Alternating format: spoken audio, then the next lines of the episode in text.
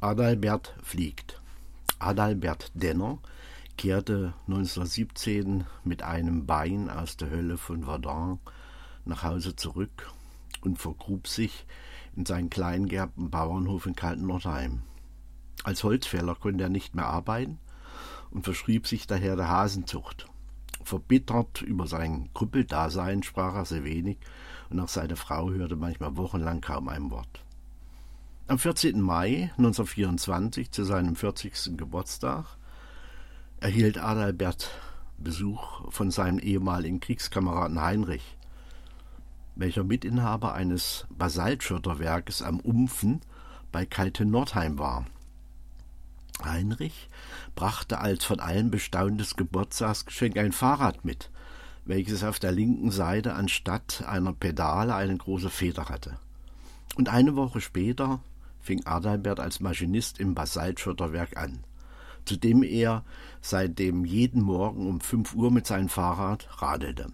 So thronte er nun jeden Tag, also sonntags, über seinem Basaltbrecher, welcher tosend die Basaltbrocken zu Schotter zermalmte. Das Getöse machte Adalbert nichts aus und seine Augen flitzten ständig über das Transportband, um entsprechend der Größe der ankommenden Schotterbrocken die Geschwindigkeit des Bandes zu steuern. Der Schotter war gedacht für die Deutsche Reichsbahn, um den Schienen einen sicheren Halt zu geben.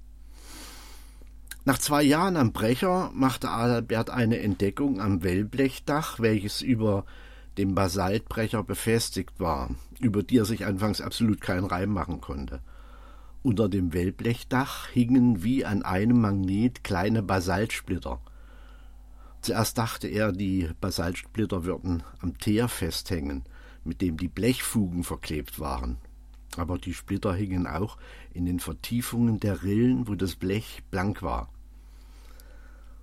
Vier Jahre später, am 14. Mai 1927, landete Adalbert Denner am Vormittag gegen neun Uhr mit einem kistenartigen Flugzeug krachend in einem Garten auf dem Sorghof bei Bad Salzungen. Sternhagel voll auf einem Apfelbaum und brach sich das rechte Bein. Das Fluggerät wurde bis auf wenige Leisten und Stofffetzen von einer Windböe weggetrieben und wurde nicht mehr gefunden. Notdürftig geschient wurde er mit einem Pferdefuhrwerk nach Bad Salzung in das Sulzberger Krankenhaus gebracht und erzählte dabei lallend mein Großvater, welcher diesen merkwürdigen Transport übernommen hatte, eine Geschichte, wie man in der Rhön fliegen lernen kann. Dabei hielt er sich krampfhaft an einem Pferdewägelchen fest, weil er bei dem kleinsten Schlagloch fast immer aus dem Wagen gefallen wäre. Adalbert erzähle die Geschichte unter dem Vorbehalt, dass mein Großvater niemand sagen solle, wie er in den Garten auf den Sörkhof gelangt sei. Adalbert war geflogen. Jedenfalls begann alles mit diesen Basaltsplittern, welche Adalbert von der Unterseite des Wellblechdaches kratzte. Als Adalbert die ersten Splitter zwischen Daumen und Zeigefinger hielt, bemerkte er, dass die Splitter, wenn er sie wieder losließ, zum Wellblechdach zurückflogen. Als er einen Basaltsplitter neben dem Dach losließ, flog der Splitter einfach nach oben in der Luft auf und davon. Verdutzt machte Adalbert mehr meist den Versuch mit den ca. 1 bis 4 cm großen Basaltsplittern und immer wieder hatten diese Versuche das gleiche Ergebnis. Die Steinsplitter fielen praktisch nach oben statt nach unten. Adalbert hatte als Brotbüchse einen alten Gasmaskenblechtornister in seinem Rucksack und in diesem begannen nun die Splitter zu sammeln. Er hielt einfach die Blechbüchse mit der Öffnung nach unten mit kleinen Klickgeräuschen sammelten sich die Basaltsplitter am Boden der Büchse. Er beschloss erst einmal, niemand seinen Fund zu zeigen und nahm die fliegenden Basaltsplitter zum Feierabend mit nach Hause. In einer kleinen Scheune neben seinem Haus hatte er eine kleine Futterkiste, welche er einfach umdrehte und mit zwei Nägeln an der Scheunenwand befestigte. In dieser Kiste schüttete er dann die Basaltsplitter. Am anderen Tag machte er öfter das Wellblechdach über den Basaltbrecher und tatsächlich nochmal. Am anderen Tag beobachtete er öfter das Wellblechdach über den Basaltbrecher und tatsächlich das Dach begann sich langsam wieder mit Basaltsplittern zu füllen. Und wieder sammelte er die Splitter ein und verstaute sie in seinem Tornister. Nach einigen Tagen prasselte aus dem Becher walnussgroße Brocken an das Wellblechdach, und als Adalbert damit die Büchse füllte, begann auf einmal die Büchse, nachdem er einige Bröckchen in die Büchse warf, zu schweben. Er sagte sich, dass er niemals mit einem Rucksack nach Hause fahren könnte, der auf seinen Rücken über seinen Kopf schweben würde. Und befestigte aus diesem Grund praktisch veranlagt, wie er nun mal war, den Gasmaskentornister mit der Öffnung nach unten an seinem Fahrrad. Von diesem Tag an wurde Adalberts Fahrrad täglich leichter, bis es vielleicht nur noch 100 Gramm wog. Dieses superleichte Fahrrad kam nun seiner Behinderung entgegen und Adalbert fuhr seitdem nur noch grinsend auf sein Fahrrad durch die Gegend. Sein Geheimnis erzählte er nicht mal seiner Frau. Fortan machte er sich Gedanken, was er mit seinen seltsamen Basaltsplittern anfangen könnte, und begann als erstes sein schweres Holzbein, welches er aus dem Lazarett mitgebracht hatte und es ansonsten selten benutzte, mit Basaltsplittern auszustopfen, bis es nur noch so viel wie ein Halbschuh wog. Danach begann er seine Holzkrücken auszubohren und füllte die Hohlräume mit Basaltsplitt. Auch seinen Rucksack präparierte er entsprechend und band dann den Rucksack, wenn er im Dorf herumlief, auf seinen Rücken am Gürtel fest. Im Rucksack nähte er bis vier Säckchen mit Basaltsplitt fest, und wenn er mal sonntags nach dem Kirchgang eine halbe Liter Bier zu sich genommen hatte, packte er sich den ganzen Rucksack mit Basaltsplittern voll und humpelte dann mit Riesensätzen durch die kalten Nordheimer Flur. Da er als Eigenbrötler bekannt war, machte sich niemand um ihn herum groß Gedanken, warum er mit seinen Riesenschritten eilig durch die Gegend raste. Niemand ahnte, dass Adalbert inzwischen sein Körpergewicht mittels der Basaltsplitter auf 30 Gramm heruntermogelte und wie ein Flöckchen dahersprang. Dabei ächzte und fluchte er laut vor sich hin, damit keiner sein leichtes Geheimnis enttarnte. Wenn niemand in der Nähe war, sang Adalbert und besonders, wenn er in den Wald ging, um Pilze oder Reisig zu holen, sprang Adalbert mit großen Sätzen, manchmal johlend, im Wald herum.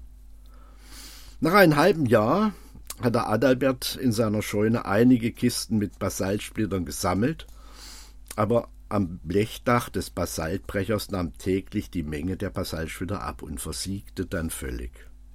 Darüber freute sich Adalbert am meisten, weil er Angst hatte, dass eventuell einer seiner Kollegen auch diese Steine finden konnte, von denen er inzwischen dachte, dass der liebe Gott ihn damit gesegnet hätte, um ihn sein Dasein als Krüppel zu erleichtern. Und so schloss er sich in der Scheune immer öfter ein und nagelte und schraubte sich alle möglichen Gegenstände und Hilfsmittel zusammen, welche er, Basalt, welche er mit Basaltsplittern füllte. Er machte aus zwei Holzeimern einen Eimer mit einem Hohlraum und benutzte diese Superleiteimer zum Schweinefüttern. Seiner Frau erzählte er, dass es Balsaholz sei, welches leicht wie eine Feder wäre. Auch stopfte er zwei Hasen aus, welche er mit einem dünnen Draht an einen Ziegelstein befestigte und direkt hinter der Türe deponierte, falls mal ein ungebetener Gast in die Scheune sehen würde. Der Anblick fliegender Hasen wird sich würde sicher jeden vor weiteren Erkundungen abhalten. Mit einer Waage baute er sich eine Hebelvorrichtung, um seinen Schatz zu wiegen und kam nach einer Wiegeaktion auf 500 Kilogramm entgegengesetztes Gewicht. Ihm war schon klar, dass er auf Nimmerwiedersehen davonfliegen würde, wenn er sich mit seinen 90 Kilogramm an 91 Kilo Split hängen würde und sann nach, wie er das Gewicht ausgleichen könnte. Bei seiner Wiegeaktion hatte er bemerkt, dass das entgegengesetzte Gewicht der Basaltsplitter in einem Blechbehälter größer ist als ein Holzbehälter. Durch seine Erfahrung mit den Leichtgewichten in all seinen Taschen und im fast obligatorisch immer getragenen Rucksack war Adalbert mutig geworden und sann lange ernsthaft über ein Fluggerät nach. In seiner Scheune baute er sich eine große stabile Kiste und befestigte außen links und rechts je zwei kleine Holzkisten, über der ein Hebelmechanismus baute, welche über die äußeren Holzkisten vier alte Ölkistenhüllen schob. Die Fluchkiste band er mit vier Stricken an einer Öse der Tenne fest und hatte nach wenigen Versuchen das richtige Mischungsverhältnis für seine ersten Flugversuche in der Scheune. schob er die Blechhüllen gleichzeitig über die vier mit Basaltsplit gefüllten Seitenkästen, so bewegte sich eine Flugkiste nach oben. Zog er vorsichtig ein wenig von der Blechhülle links weg, so drehte sich die Kiste nach links. Als er noch eine zweite Blechhülle über die hinteren zwei Kisten montierte, erreichte er, dass die Flugkiste Schub bekam und schräg nach oben flog.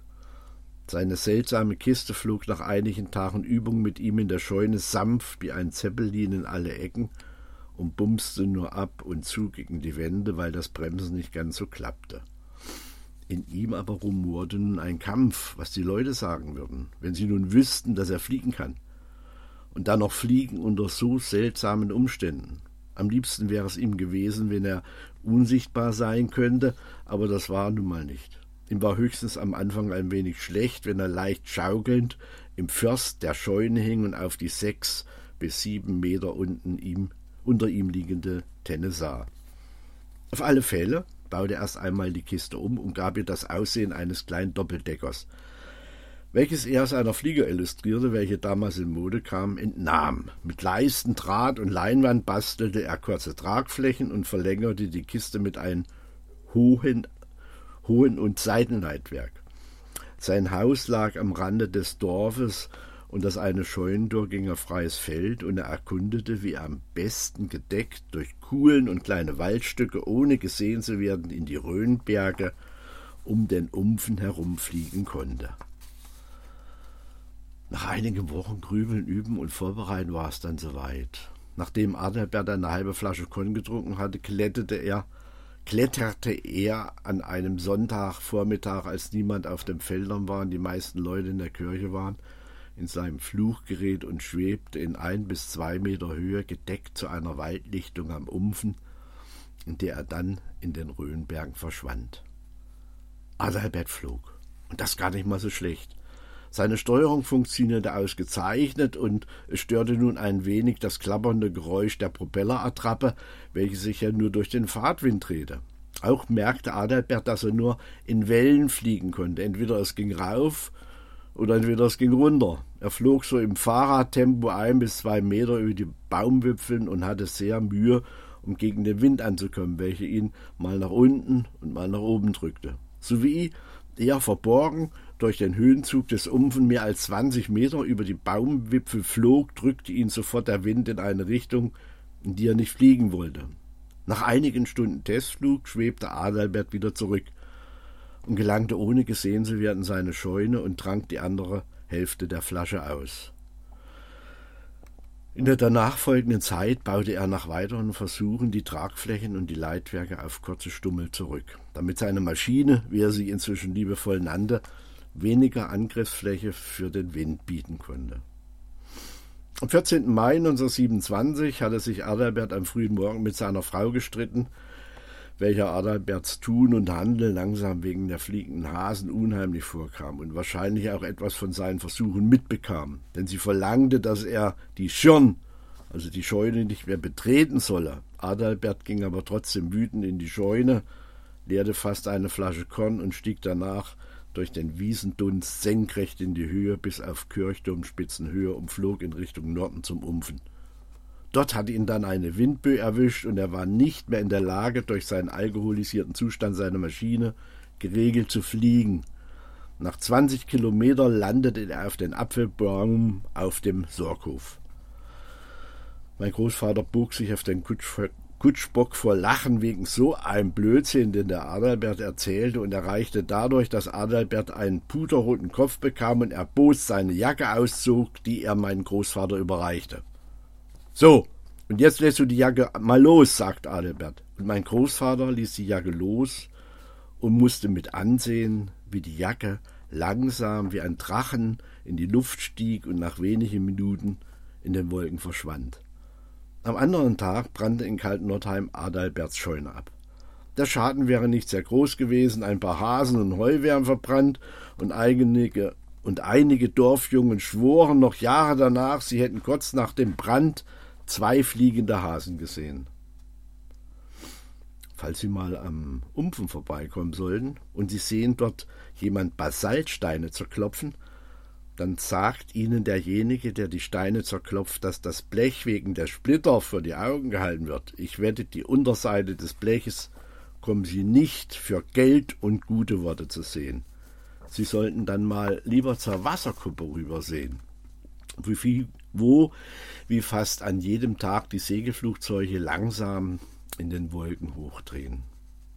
In einigen Monaten kommt da auch sicher ein Flugzeug dazu, welches gerade in Dernbach im Technologie- und Innovationszentrum gebaut wird und mittels Impeller fliegen soll.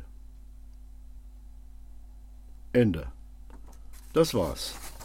Adalbert ist geflohen. Das Verrückte an der Geschichte ist, äh, ich weiß nicht, was daran war, war.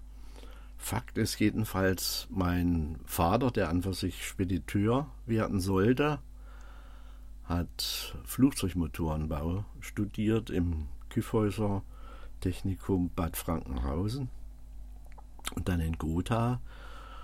Ja, und dann irgendwann war er bei Focke Wulf in Bremen und hat an dem ersten Passagierflugzeug mitgebaut, was um 1936, 37 äh, auf einen Ritt mit Passagieren über den Atlantik nach New York flog.